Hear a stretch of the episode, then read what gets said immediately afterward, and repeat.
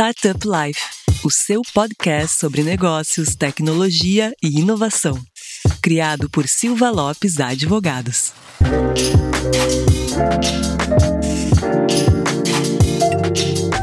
Fala galera, meu nome é Lion Lopes e está começando mais um Startup Life, o seu podcast sobre negócios, tecnologia e inovação. E como sempre, está aqui comigo, partilhando a bancada aqui do Startup Life, a minha grande amiga Cristiane Serra. E aí, Cris, beleza? Tudo certo, Lion. E antes da gente revelar qual é o nosso tema de hoje, aquele recado importante para os nossos ouvintes. Não esqueça de acessar o portal startuplife.com.br para notícias e informações e também nos seguir no Instagram, startuplifeoficial, no Spotify ou na sua plataforma de preferência.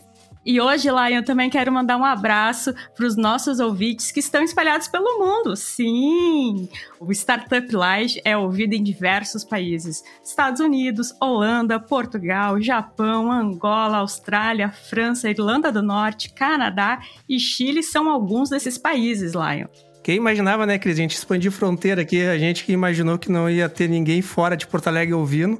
Tem gente aí no mundo inteiro ouvindo agora. E ó, essa lista parece grande, mas na real ela é pequena, porque tem muitos outros países ainda que aparecem lá nas nossas plataformas de monitoramento do nosso podcast. E no episódio de hoje nós vamos falar sobre exatamente isso, internacionalização. E vamos contar como startups brasileiras passam por esse processo. Lion, conta pra gente quem tá aqui hoje. Para nos auxiliar a falar um pouco sobre isso, né, Cris? A gente trouxe aqui duas figuras aqui do ecossistema de tecnologia e inovação que tem esse pensamento de Go Global muito muito legal, assim, são duas startups aqui, cases na sua, nos seus setores e que com certeza vão auxiliar a gente a entender um pouco e né, trazer algumas dicas e sugestões aí para os nossos ouvintes.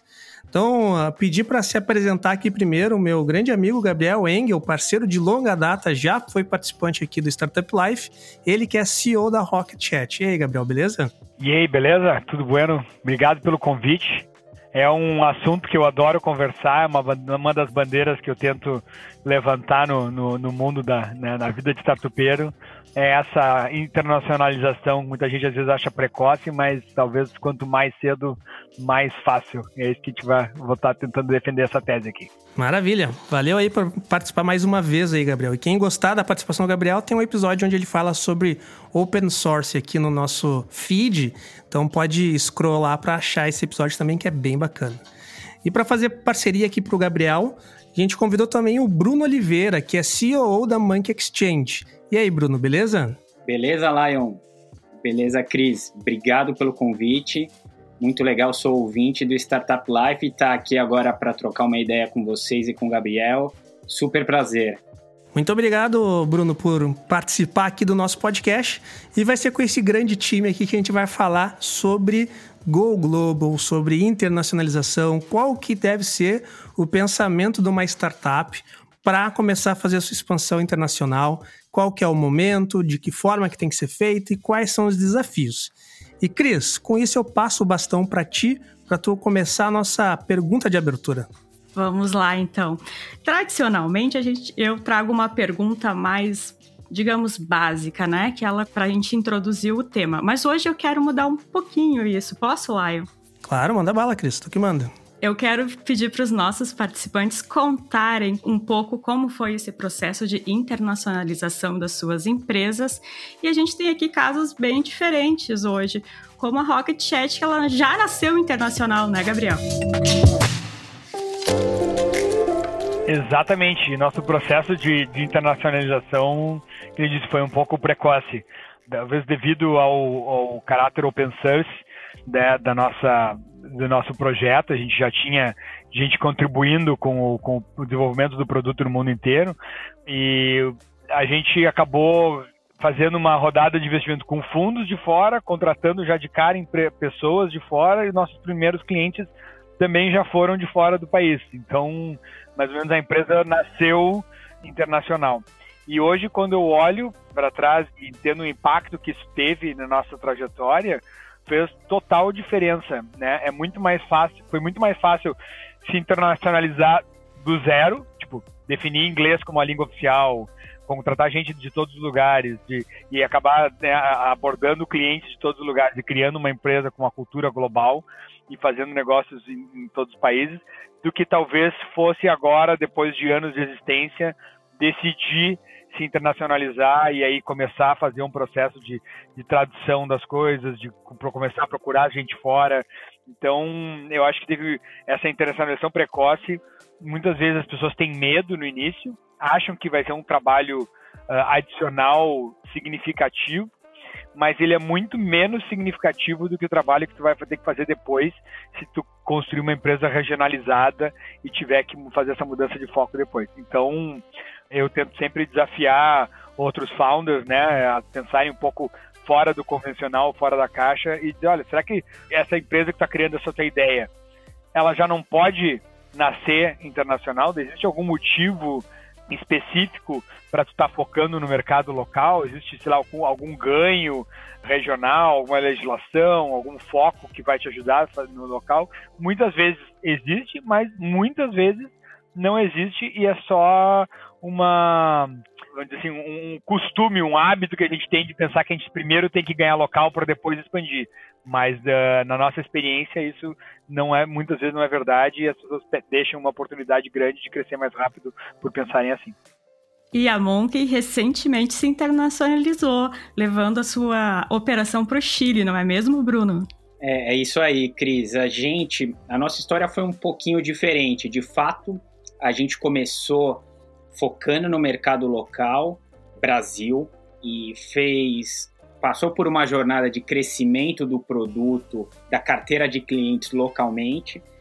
É, e o nosso produto, é legal destacar, é um produto B2B, né? A gente vende para grandes empresas. A demanda para internacionalizar já era algo que estava no nosso planejamento, mas eu diria que o empurrãozinho final que faltava veio dos próprios clientes. Isso que foi legal.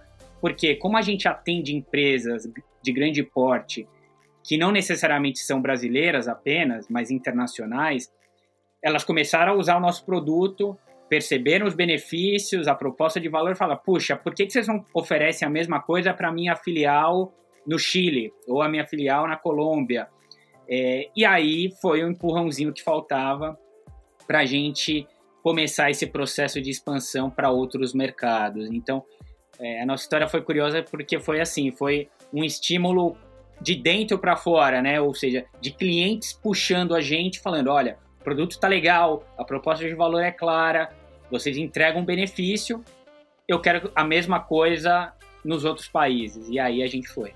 Legal, a gente vê que tem. Claro que cada tipo de setor tem as suas peculiaridades, né? Então tem setores que têm uma uma maior aderência a começar global e se internacionalizar, e tem outros setores que têm algumas barreiras um pouco maiores. Quando a gente fala em mercado regulado, é complicado a gente né, querer atacar vários mercados simultaneamente sem se solidificar dentro de um primeiro mercado, uh, primeiramente, né?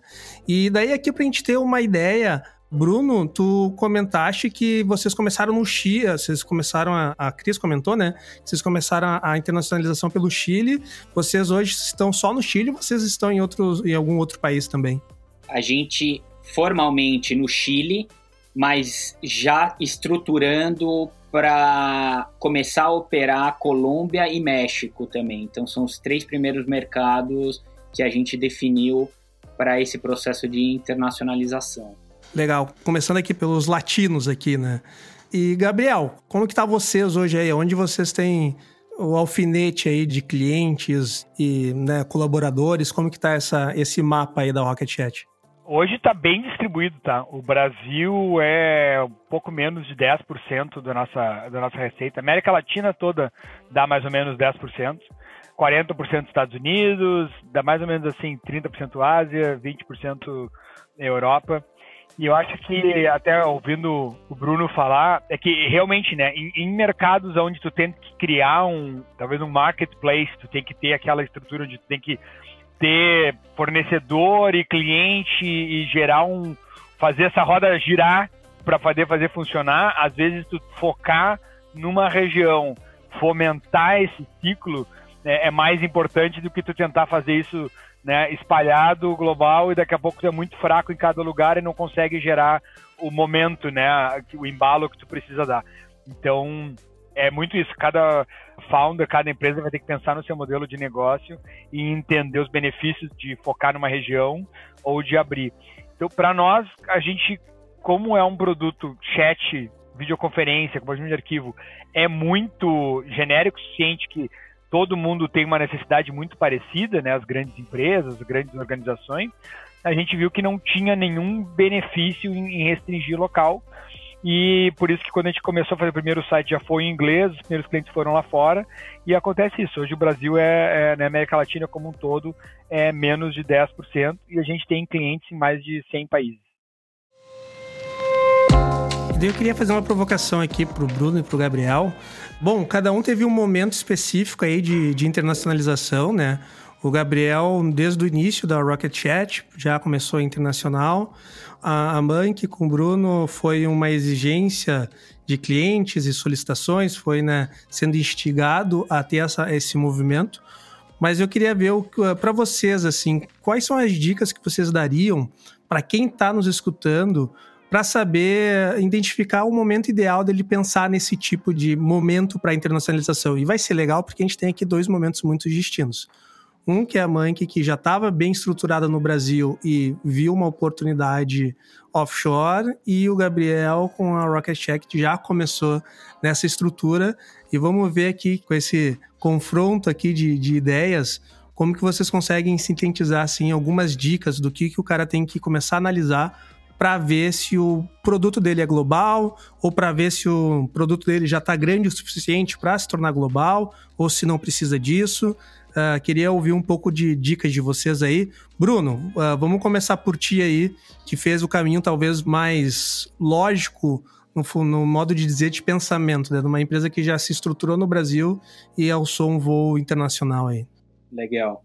Eu entendo que a primeira etapa a cumprir para uma startup poder avaliar se é o momento ou não, é, é uma análise de demanda, né? É você tentar entender se naquele mercado ou naqueles mercados que você está mirando é, existe demanda para o seu produto. Obviamente que quando a gente fala de empresas de tecnologia, é, eu acho que a Rocket Chat é um ótimo exemplo, é, acaba sendo algo no-brainer, né? Assim, todo mundo precisa de uma ferramenta como a Rocket Chat.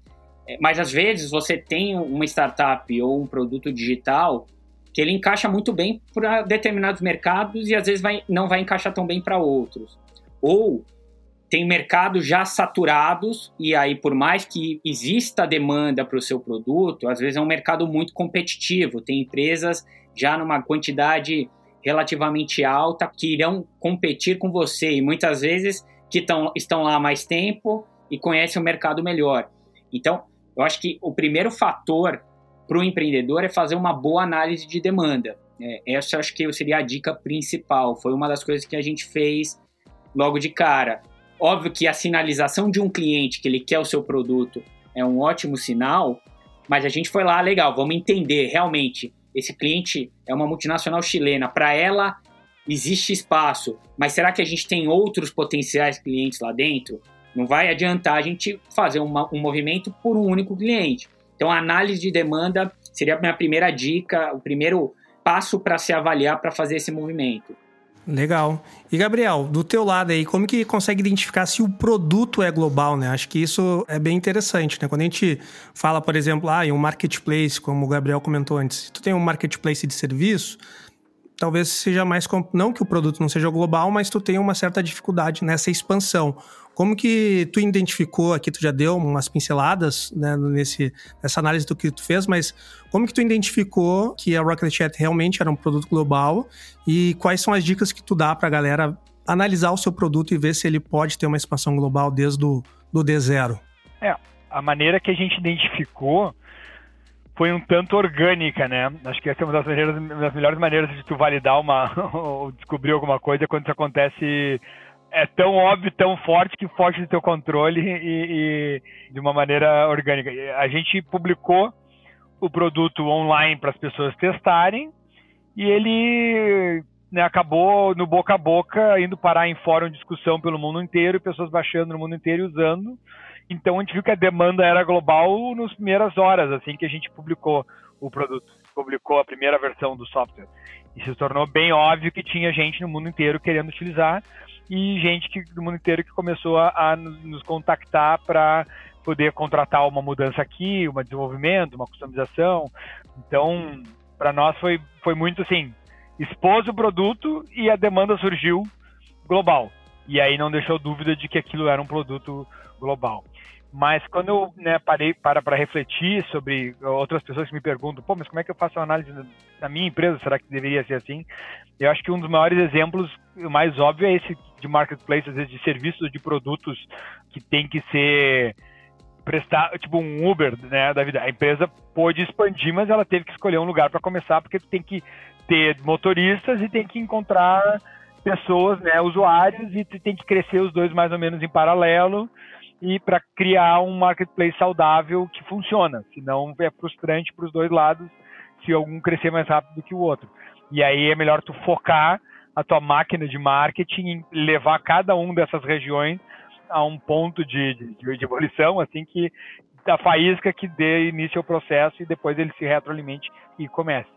Outras coisas, obviamente, são mercados altamente regulamentados. Daqui a pouco, como é muito mais difícil fazer uma fintech global né? Demora, é, exige um, fazer um banco global, é muito mais complicado. Tipo, tu conseguir uma licença de bancária para cada país, a operação não tá. Então, até às vezes de saúde, né? Tipo, começa, é, são coisas às vezes que tu tem que lidar com a legislação local, com às vezes diferentes regras de, de operação.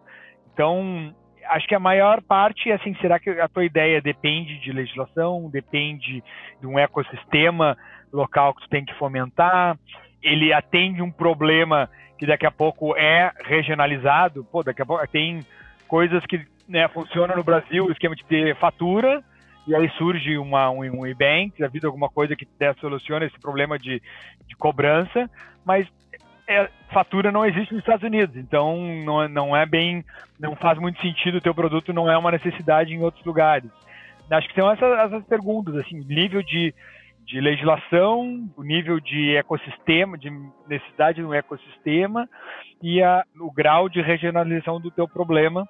E, obviamente, se a gente fala de startup de software é muito mais fácil, né? De, ou até de, de, finanças, mas se é alguma coisa de produto que tu tem que entregar, que tu tem que produzir, que tem que ser rápido a entrega, alguma coisa assim, um serviço que tem que prestar na casa do, do cliente, uh, obviamente isso também restringe como que vai funcionar. Então, acho que esses são os principais pontos assim que a gente olha. E outra coisa que uma conversa hoje com uma outra founder que está no outro processo, criou uma, uma startup de software de folha de pagamento.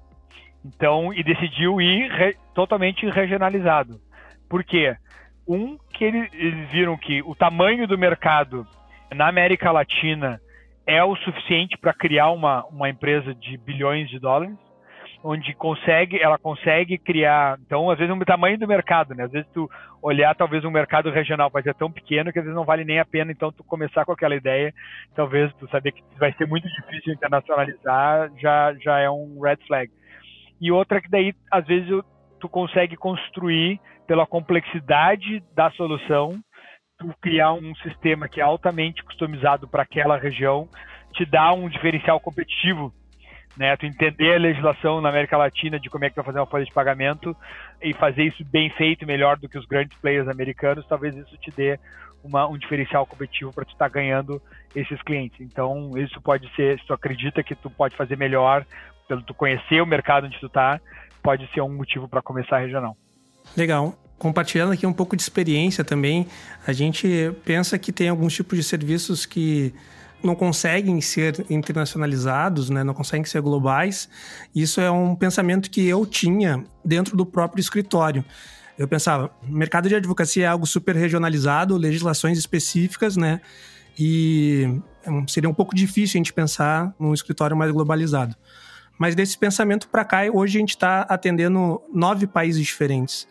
E daí tu começa a perceber, né, que a economia ela tá tão globalizada que tu começa a ser empurrado para um por um pensamento mais global, né? Então, hoje a gente recebe cliente, sei lá, de Hong Kong querendo abrir uma filial no Brasil para absorver o mercado brasileiro, como o inverso, como tu vê cliente brasileiro querendo abrir uma filial em Hong Kong e ele né, confia no, no serviço e fala assim, cara, uh, me ajuda, me auxilia e logicamente a gente vai ter que ter os, os representantes locais tudo mais, mas tu acaba sendo empurrado, né? E, e, com a gente foi bem assim, a gente nunca teve um posicionamento de escritório global e quando a gente viu, a gente estava em nove países diferentes e agora que a gente começou a trabalhar, ok, se, né, se o mercado está nos exigindo isso, vamos começar a se posicionar nesse formato. É agora que a gente tem um site específico em língua inglesa, que a gente está produzindo conteúdo, que a gente está né, criando perfis específicos para o mercado estrangeiro, mas foi algo bem orgânico e algo bem não vou falar forçado, porque forçado parece que é ruim. Natural. Não é nem natural, foi meio empurrado, sabe? Tipo, pô lá, eu preciso montar uma filial no Chile, teve um cliente nosso. E daí eu, cara, não faço ideia como fazer. Então, ótima oportunidade para aprender. E daí a gente, pô, vamos lá, vamos pesquisar, vamos ver como funciona. E no final, no final eu brinco, né? Direito é papel em qualquer lugar do mundo, né, cara? Só saber qual é o papel certo que, que as coisas dão certo. Mas compartilhando aqui um pouco da nossa experiência também. Mas, Cristo, tem aí uma pergunta legal que eu vi aqui. Sim, eu quero então trazer também uma provocação para os nossos participantes e que vai ao encontro do que a gente estava conversando e que vai ajudar também os nossos ouvintes a fazer essa análise de quando, como internacionalizar, que é o que impede uma startup de ser internacional. O Gabriel deu ali uma pincelada falando do, do produto, que de repente talvez seja mais produtivo não ser internacional, o modelo de negócio, a competitividade, mas eu quero ouvir de vocês. O que, que é impeditivo para uma startup ser internacional? Legal. Acho que podem ter alguns indicativos que ajudem a, a sinalizar para a startup que talvez ela, não digo nem que ela não possa, mas que pelo menos ela precise esperar um pouquinho mais. Eu entendo que o famoso mínimo produto viável, né? Você encontrar um produto que já tenha fit com o mercado que você atua. Se você não tiver isso, eu acho que já fica um pouco mais complexo, né? Você tentar migrar para um outro mercado. Talvez você pode usar o argumento que, ah, ok, eu não encontrei o product market fit no Brasil, deixa eu ver se eu encontro ele no Chile, no México. Pode ser que você encontre, mas é um movimento arriscado, né? Porque o conceito é que você parta para essa expansão a partir do momento em que você já tem o seu produto minimamente rodando e validado no seu mercado de origem.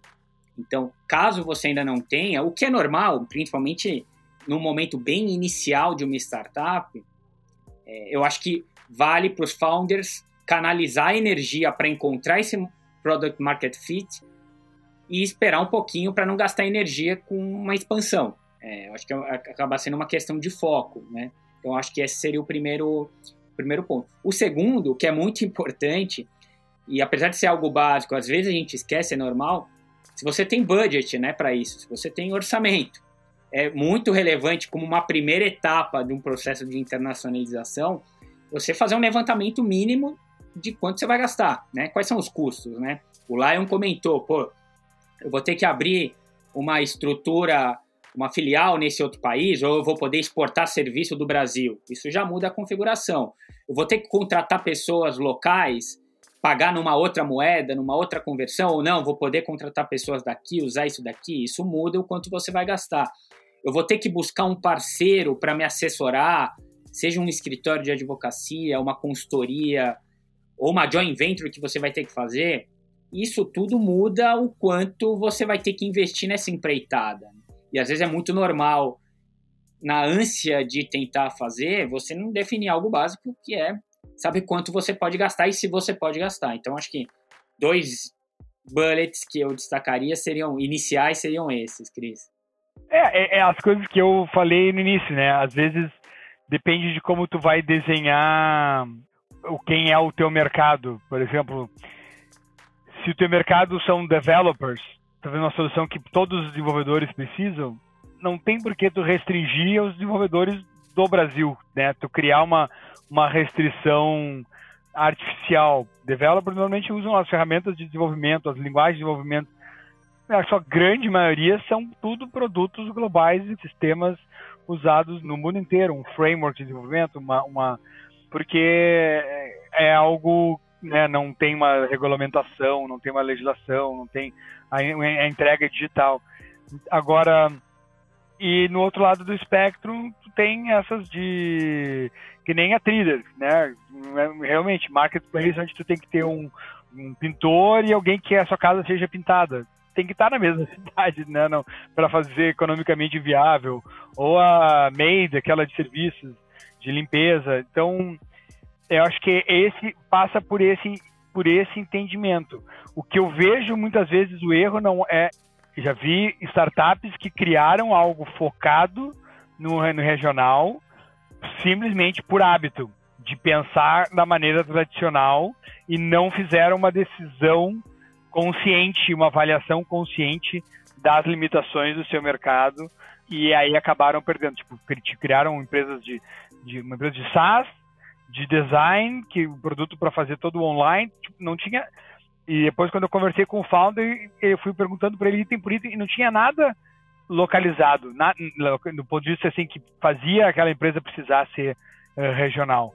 Foi simplesmente porque ele pensou, ah, a maneira tradicional é, vou dominar o meu mercado e depois eu vou expandir. Mas existem designers no mundo inteiro, existem, uh, né, que vão precisar fazer esse tipo de projeto no mundo, no, literalmente no mundo inteiro, e a necessidade é praticamente igual, de pegar uns templates, aplicar um design e poder fazer uma, um post rapidinho, bonito. E aí, quando eles foram tentar fazer, eles tentaram traduzir, e aí é que vem o problema de fazer depois porque, né, nesse caso, ah, traduziram o site, mas nem viram que o site padrão ainda estava o português. Então, quando vinha alguém de fora, caía no português e aí o cara já bounce, né? Ia direto, ah, esse site tem português, não funcionou direito, não via que tinha bandeirinha em inglês lá, o cara viu, caiu no português, já, já dava uma sensação para ele, ah, isso aqui não é feito para, não é uma empresa internacional, não é um sistema, um sistema que vai ficar toda hora, o default vai cair por uma língua que eu não entendo. E aí eles achavam, estavam medindo e achando, ah, olha só, internacionalizou o site, mas não está criando demanda. Porque ainda estava na cara da empresa que o, que o inglês era o.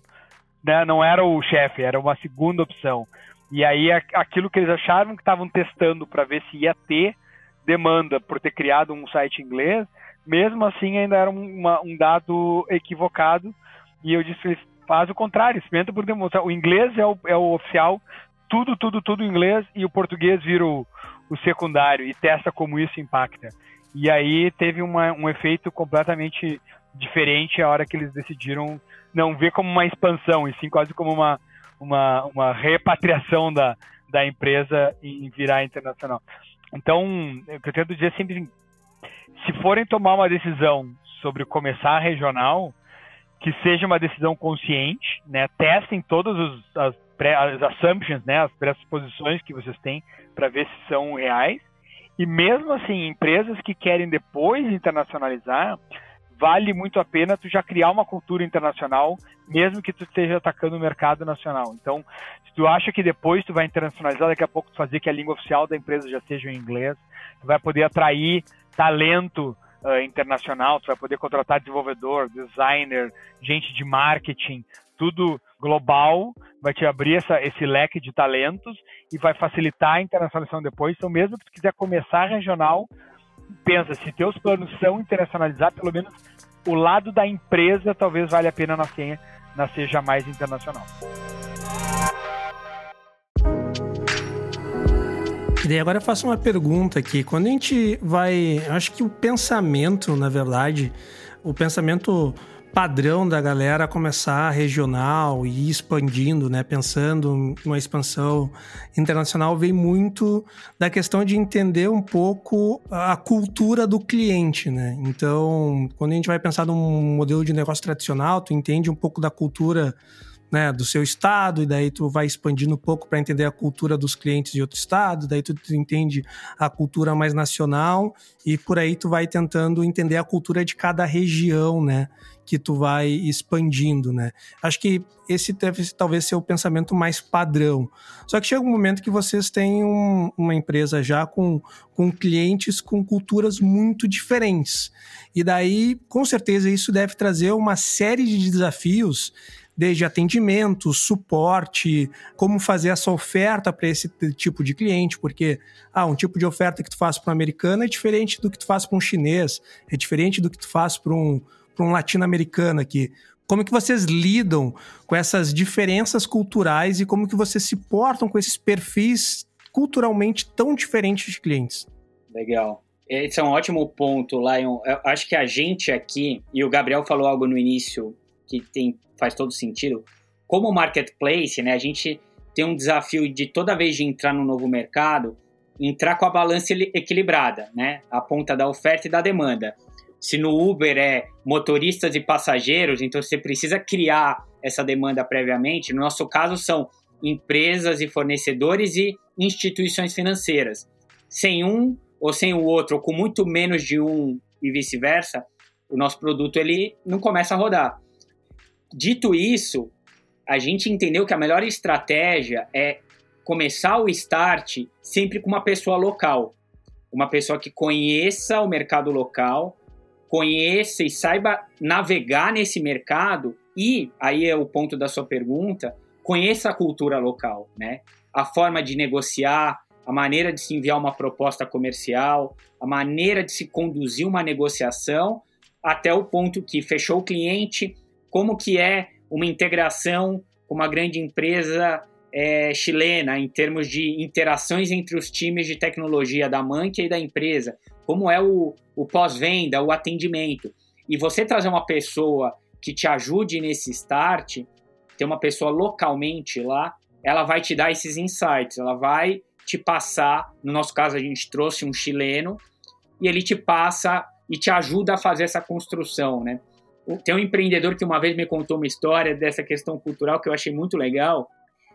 Na China, você só faz, assim, né, tradicionalmente, você faz negócio se você fechar uma joint venture ou for via um parceiro chinês. Sozinho é muito difícil.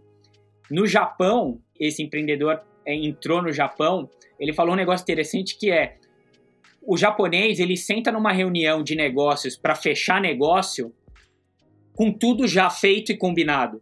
Você não vai precisar argumentar lá, você faz um trabalho prévio de construção comercial que a reunião final no Japão é só uma formalidade, uma forma de respeito e educação onde o contrato vai ser assinado. Você não, você não leva para a reunião a negociação e o debate, né? O que é muito diferente de países latinos, Brasil, né, que a gente gosta de debater e articular e argumentar e defender nosso ponto, né? Então essas diferenças culturais são realmente muito relevantes no dia a dia, principalmente, e pelo menos no nosso caso, como marketplace, ter e iniciar cada mercado com uma pessoa local tem se mostrado é, um benefício muito grande para a gente, para essa questão cultural. Uma pergunta, Bruno. A pessoa local ali, pelo que eu entendi, teve um viés mais comercial, assim, né? Vocês acabam tendo um time de suporte, atendimento local também, de tecnologia? Como que vocês estão estruturando para a galera entender um pouco? A gente tenta pelo menos ter uma pessoa local de cada área. Né? Então, quando a gente pensa num novo mercado, a gente tenta criar um squad e aí vai ter comercial, produto, design, desenvolvimento. E nesse squad, pelo menos uma pessoa de cada vertical local. Então, pelo menos um comercial local, pelo menos um desenvolvedor local, de preferência o líder técnico daquele squad que fale o idioma local, é muito importante. Pelo menos uma pessoa de produto ou um BizDev também funciona bem local. E aí o resto do time a gente consegue ter brasileiros ou o time local Brasil suportando o, o restante. Mas a gente fez essa experiência e tem funcionado bem. E, e, mais uma pergunta agora o inverso, Bruno. E como que tu a cultura, a cultura da empresa para esse time uh, estrangeiro aí? Isso é muito interessante. Eu acho que esse é um desafio latente, né? Assim, você ao mesmo tempo que tem pessoas distribuídas globalmente, mas como que você aterriza elas para uma cultura da sua startup, uma cultura monkey, né?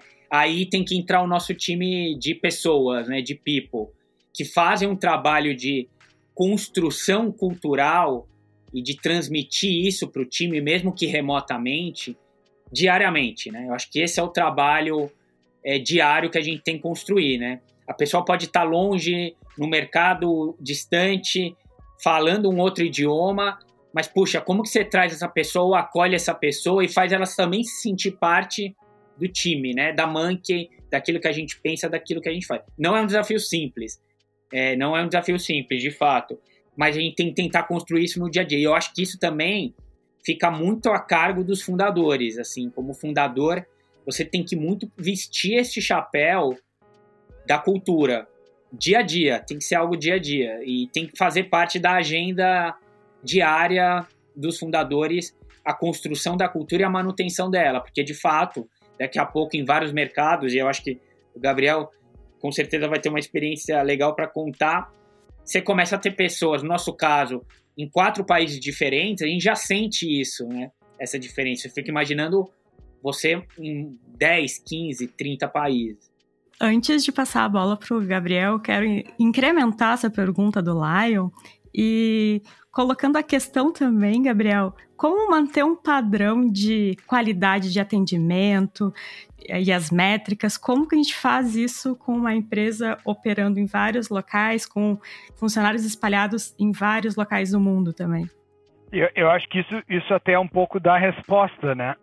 Se tu, uh, quanto mais tu, tu tenta eh, padronizar, metrificar e virar uma empresa data-driven, te torna, uh, tu pode flexibilizar mais aonde as pessoas estão e dar mais autonomia a elas, porque tu está podendo medir performance, medir uh, satisfação de cliente, medir conversão. Então, isso acaba abstraindo talvez o, um pouco do, do problema da, da, localidade.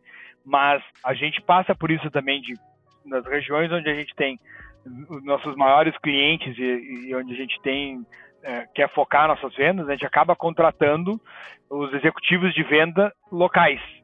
Então, um lugar nos Estados Unidos, onde a gente tem mais executivos de venda. Na Europa, agora também a gente está contratando mais executivos, né, account executives. Porque na venda enterprise existe uma expectativa maior de ter uma proximidade com quem está te atendendo, né, uma, uma proximidade maior, não só talvez física, mas até às vezes linguística ou cultural com o, o, o, o executivo de vendas, o cara que é o account manager daquela conta. E já as vendas mais do, do small, medium, é uma coisa mais automatizada, é um processo mais low touch, as pessoas compram pela internet, então não faz tanta diferença aonde está o teu time de vendas e tu consegue ser mais, mais eficiente. Então, mesmo uma empresa globalizada, às vezes tu vai ter que tomar algumas decisões estratégicas de contratar pessoas em regiões específicas, onde tu não precisa de regiões específicas, daí tu vai ter que né, criar mais métricas e processos para tentar manter um nível de qualidade e, e uniformidade no, na, na, venda, no serviço, ou como tu atende o cliente. E o processo de recrutamento e seleção se torna cada vez mais chave, né? Se tu quer contratar pessoas espalhadas pelo mundo com a diversidade cultural forte, tu vai ter que ser muito criterioso em alguns filtros de valores, de, né, algumas coisas assim. As pessoas podem ter opiniões e culturas diferentes, mas tem algumas coisas que a gente, é, nesses quesitos, temos que ser iguais. No, no, no, no customer first, né, no, no apego em acreditar no que, que a empresa está fazendo e, e, gostar do impacto que a gente está tendo no mundo, de acreditar no sonho, no sonho grande, o respeito, né, por, por todos. Então tem algumas coisas que são pilares do que ia ser um Rocketeer, que a gente, né, como a gente chama o nosso time. Esses a gente não abre mão e, e todas as vezes que a gente na hora de contratar alguém, abriu mão e pensou assim, putz, mas o cara é super bom tecnicamente. Ah, vamos. Contratou alguém pela qualidade técnica e abriu mão da, do lado cultural. Isso voltou para nos, né, para nos atormentar depois e a gente teve que corrigir esse problema. Então a gente já aprendeu da maneira difícil que primeiro vem os valores da pessoa, né? Se tá, tem um alinhamento com os valores da empresa, que a empresa quer alcançar. Depois a gente testa as habilidades técnicas e a, e a experiência. E para poder também ter essa confiança e dar autonomia e, e, fazer administração por métricas, tu tem que ter pessoas que compartilham também desse, gostam desse grau de autonomia, têm um, um nível de maturidade para serem trabalhar independentes e, e, isso já também já acaba sendo um filtro para o tipo de, de, de, time de que a gente está, de equipe que a gente está criando. Então, acho que essa pergunta deu um pouco das respostas, assim, é, é se orientar a métricas, se orientar a dados, a resultados e ter um processo de seleção bem criterioso. E a gente tenta se encontrar uma vez por ano, todo mundo igual. Vem gente de, né, de hoje está em 30 países, todo mundo passar 10 dias juntos e fortalecer esses vínculos e fortalecer o lado da cultura da empresa é muito importante, esse, esse encontro todo ano. Agora fazendo uma pergunta aqui que não poderia faltar, né, que são os pepinos enfrentados nesse momento de internacionalização, né? Daí queria ver aqui, começar com o Bruno aqui, que, que tem que lidar com instituições financeiras e lidar com instituições financeiras já é um pepino por si só, né? Cara, conta aí um pouco dos pepinos que tu enfrentou aí nesse momento de internacionalização, cara. Legal.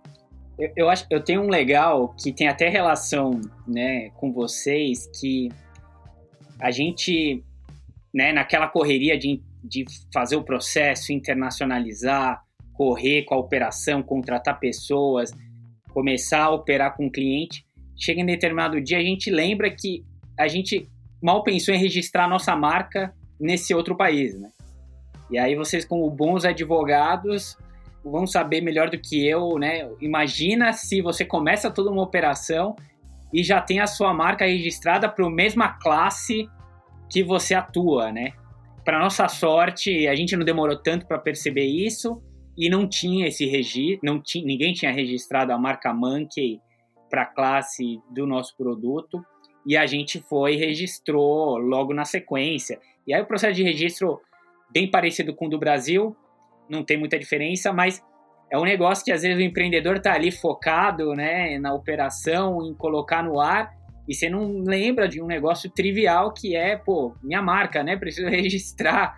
É, então, esse é um pepino que pode virar algo, algo complexo depois de você tentar contornar.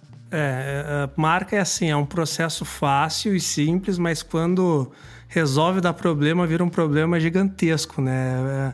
É, é complicado resolver quando dá para dar problema, assim, né? Então, mas isso, e cara, isso é um erro comum, inclusive, de quem começa a empresa no Brasil, né? Começa, toca e vai, vai indo para frente quando vê não, não consegue o registro. Gabriel, pepinos aí que, tu, que a Rocket enfrentou. É, esse, esse, como tu bem sabe, também foi um pepino pelo qual a gente teve que passar, porque a gente não na, a, o registro, quando a gente ganhou a notoriedade, um monte de gente começou a conhecer a marca, tu ainda atrai os trolls, né? Pessoas que querem registrar tua marca só para só para poder te chantagear depois. Então a gente teve que lidar com isso e criar e registrar a marca daí depois de, de lidar com isso realmente no mundo inteiro. E aí às vezes talvez seja um dos maiores não só gastos, mas desafio quando tu vai começar uma marca e tu já sabe que vai ser mundial, de ir lá e registrar ela realmente uh, nível global. A gente fala China, Rússia, vai, vai na né, Índia, tem lugares assim importantíssimos, às vezes que as pessoas esquecem que precisam precisam passar por isso. Cada vez mais existem sistemas de né, acordos internacionais de registro que tornam esse processo cada vez mais fácil. Então vale a pena pensar nisso uh, cedo do que depois ter que lidar com uma, ou um troll desses ou trocar a marca mais tarde pode custar muito, muito mais caro. Existem outros desafios, assim, às vezes trabalhistas, de estar contratando gente no mundo inteiro. Também no início era, era um desafio maior, hoje começou a existir até um mercado de, né, de uma, uma indústria de empresas guarda-chuva que contratam os funcionários pelo mundo inteiro e te vendem eles como serviço. Uh, a gente começou a usar esse serviço da Deal agora, uh, também em vários países onde a gente não tem uma entidade para estar tá contratando diretamente, a legislação pode ser um pouco complicado, a gente tem né, um fornecedor para isso, mas no início era um pouco, um pouco difícil. Outra, uma coisa que vem se tornando cada vez mais desafiadora também é disputar o que eles chamam mão de obra, né? O que eles chamam de talent wars, porque quando uh, um lado ruim, não assim, um lado não um lado ruim, um desafio que tu tem quando tu cria uma empresa internacional que ganha nome e tu seleciona pessoas capazes de trabalhar autônomas, que falam bem inglês, que trabalham internacionalmente, tu tá focando num tipo de profissional que um monte de outras empresas internacionais também vão estar tá focando. Talvez se tu contratar um cara técnico muito bom, mas ele não fala nada de inglês, né, ou não tem uma capacidade de comunicação inglês suficiente, talvez tu vai poder ter ele no teu time e uma, empresa local vai estar tá ok com isso, porque só precisa falar português, e tu conseguiu reter aquele talento. Para a gente é mais difícil porque a gente realmente procura funcionários um, uma, um nível global e ainda treina inglês quando estiver um pouco enferrujado. Então, nossos funcionários acabam virando um pouco de, de alvo né, de headhunters. Acho que esse é uma vezes umas, algo que precisa ser falado e que não, é, não deixa de ser um, um, um, dos maiores desafios que a gente passa hoje, essa retenção de talentos no, no globais.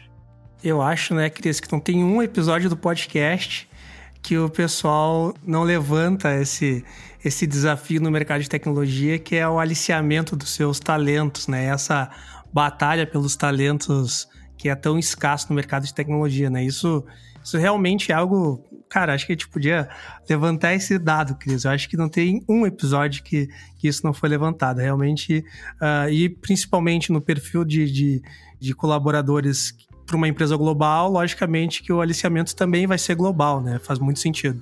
É até ampliado, na verdade, né? Esse aliciamento, porque daí não é só mais o Brasil, é o mundo todo querendo roubar o teu funcionário. Exatamente, exatamente. Ou tu querendo roubar o funcionário do outro também, né? É, também tem essa vantagem, né, Gabriel e Bruno? Não podemos reclamar, verdade. É, tu também expande muito o teu mercado de contratação, né, cara? Exatamente. Tu tem como tudo, né, tem o um lado, os prós e os, e os contras, mas uh, tem que só saber se tu tá pronto para lidar com os prós, né, receber os prós e lidar com, com os contras. É mais uma questão de planejamento do que qualquer outra coisa. Isso é uma pergunta que, que eu queria fazer também agora, para a gente ir indo pro, pro encerramento aqui, que é uma curiosidade mesmo. Quando vocês abrem vaga Tá. Como que vocês buscam, né? Como que vocês recebem currículo do mundo inteiro? Vocês utilizam de empresa especializada? Ou como que funciona isso? Quando tu vai, por exemplo, ah, vou abrir um. Vamos pegar o exemplo da que vou abrir aqui no, no Chile, beleza, é mais, mais tranquilo. Mas quando tu abre uma vaga onde tu não tem a limitação, né? Pode ser com pessoa de qualquer lugar do mundo, como que tu expande essa oferta, né? Porque senão tu abre uma vaga que qualquer pessoa do mundo pode participar, pode uh, assumir aquela vaga, mas tu só divulga no Brasil, logicamente que tu vai contratar um brasileiro no final das contas, né? Agora, curiosidade mesmo, como que vocês lidam com esse uh, comunicação, né, oferta de uma nova posição, de uma vaga de, de trabalho? Acho que o primeiro comentário que eu ia fazer, que eu, eu não sei se o Gabriel tem esse mesmo feedback na Rocket Chat, uma coisa que pra gente é muito evidente, quando a gente divulga que é uma vaga, que a gente usa o termo né, Latam, ou para atuar em outros países, é impressionante como vem muito candidato. É, eu acho que tem um apelo profissional a pessoa ter oportunidade de trabalhar em outro país, né? Eu acho que, não sei, talvez, né? Todo mundo gosta de viajar, conhecer outros lugares, outras culturas. Talvez quando a gente está na faculdade, muita gente gosta de fazer intercâmbio. Acho que profissionalmente você ainda carrega isso, né? Então, é muito legal como a gente tem um retorno, às vezes, do dobro de candidatos de uma vaga que não tem a terminologia Latam, por exemplo, que é o mercado que a gente foca, atrai mais talentos, atrai mais candidatos. Isso é muito legal. Em termos de ferramenta, pelo menos a gente aqui, quando, dependendo do nível da vaga, a gente pode fazer uso de uma assessoria para recrutar, principalmente para uma vaga talvez muito sênior ou que exige uma especificidade muito elevada. Caso contrário, o LinkedIn tem funcionado bem para nós. Assim, a gente consegue acessar bons candidatos aqui na América Latina, pelo menos, impactar potenciais candidatos com anúncios via LinkedIn e é uma ferramenta que para a gente funciona. Legal. E como que vocês assumem esse desafio aí, Gabriel? É, a gente acaba promovendo as vagas também, usando o LinkedIn no nosso site e tentando promover como a audiência das nossas redes sociais também é muito internacional, a gente acaba usando o próprio poder dessa audiência para para divulgar vagas.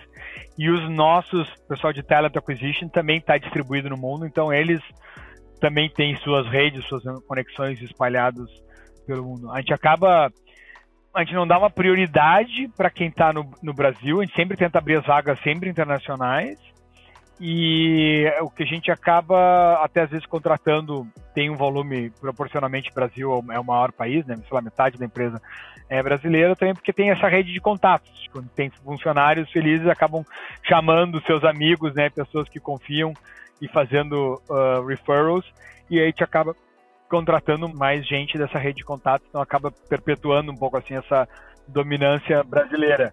O velho boca a boca. É, o velho boca a boca. Mas nas redes sociais, onde a gente publica no LinkedIn, a gente sempre tenta botar Estados Unidos, Europa, fazer as vagas descritas como internacionais e, e tem funcionado. Mas eu gostei aqui do, do hack que o Bruno trouxe de colocar o Latam. Vou começar a usar isso aí na minha, nas aberturas de vaga aqui no escritório. É, trabalha para várias empresas da América Latina, vou botar, vou botar Latam também. Justo.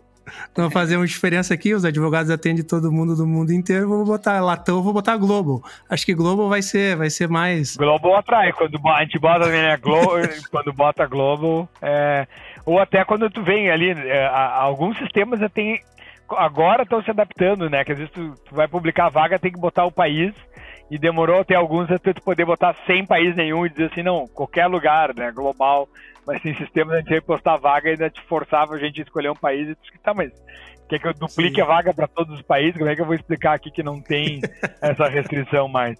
Mas agora, depois já, já o pessoal já se adaptou e, e, e é possível tu dizer que a vaga é qualquer lugar, não precisa mais restringir.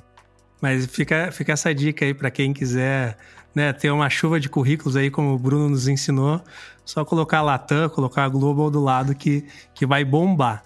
E também, Lion, a gente falou aqui sobre registro de marca, registro de marca internacional, e eu gostaria também de deixar mais uma dica para os nossos ouvintes, que no nosso portal startuplife.com.br ou no nosso site silvalopes.adv.br, nós temos artigos sobre esses temas.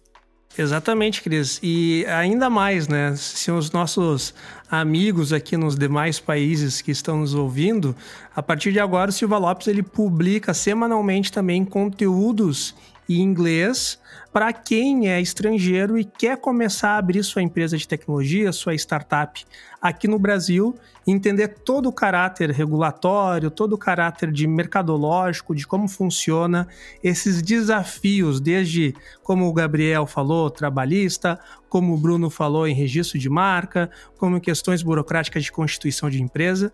Então, né, os nossos amigos estrangeiros ou os brasileiros que estão aí espalhados no Brasil, que querem montar um negócio aqui no Brasil, abrir a sua filial de tecnologia ou startup no Brasil, acessem lá o site do Silva Lopes, que a gente tem todo o conteúdo em inglês, o site totalmente localizado, vai facilitar bastante aí para os nossos amigos estrangeiros.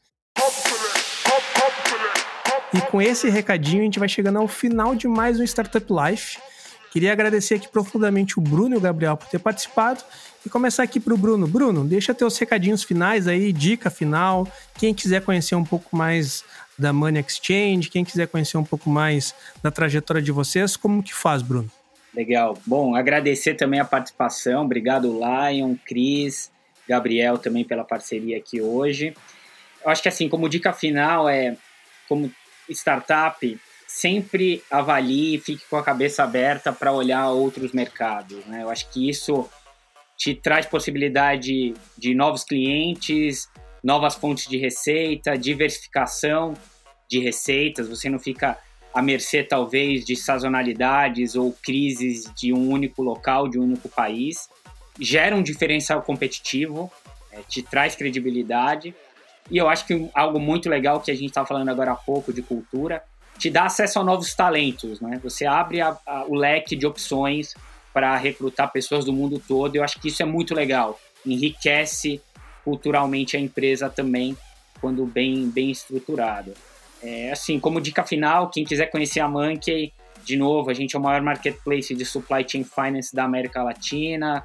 Já atendemos grandes clientes como Gerdau, Uzi Minas, Braskem. E a gente tem crescido bastante aqui no Brasil, agora em outras regiões. E vai ser um prazer bater um papo e falar um pouquinho mais da Monkey. Maravilha, muito obrigado, Bruno. E com certeza a gente vai convidá-lo para participar de novos episódios aqui com a gente. Valeu mesmo, foi um prazer. E Gabriel, deixa aí os teus recadinhos finais, né, a tua dica final e quem quiser conhecer um pouco mais da Rocket Chat também como faz. Bom, primeiramente, obrigado então por mais esse convite. É sempre um prazer poder, poder participar. Achei muito legal conhecer o Bruno também, ouvir um pouco da história da, da Monkey. Já tinha lido a respeito. E, e realmente acho que é um, um, um, grande exemplo de uma bela ideia e uma bela execução. Sobre as bandeiras que eu levanto, continuam as mesmas e cada vez mais fortes. É, desafiar founders a pensarem e tomarem uma decisão consciente sobre internacionalização, pensar se, se já não podem criar uma empresa internacional desde o início, ou se já devem ter esse plano e já criar uma empresa com cultura internacional desde o início. Isso vai facilitar bastante a internacionalização. E pensar, realmente pensar grande. As fronteiras caíram, é um processo que já estava acontecendo, essas barreiras geográficas para contratação, consumo de serviço, reuniões, cliente, fornecedor, tudo isso está cada vez mais virtual, cada vez mais acontecendo né, sem precisar de deslocamento, abrindo mais as fronteiras para os nossos negócios e acho que é uma, uma grande oportunidade para ser aproveitada. Então, realmente pensem, pensem aí, eu quero ver mais empresas internacionais cada vez mais startups internacionais nascendo no Brasil.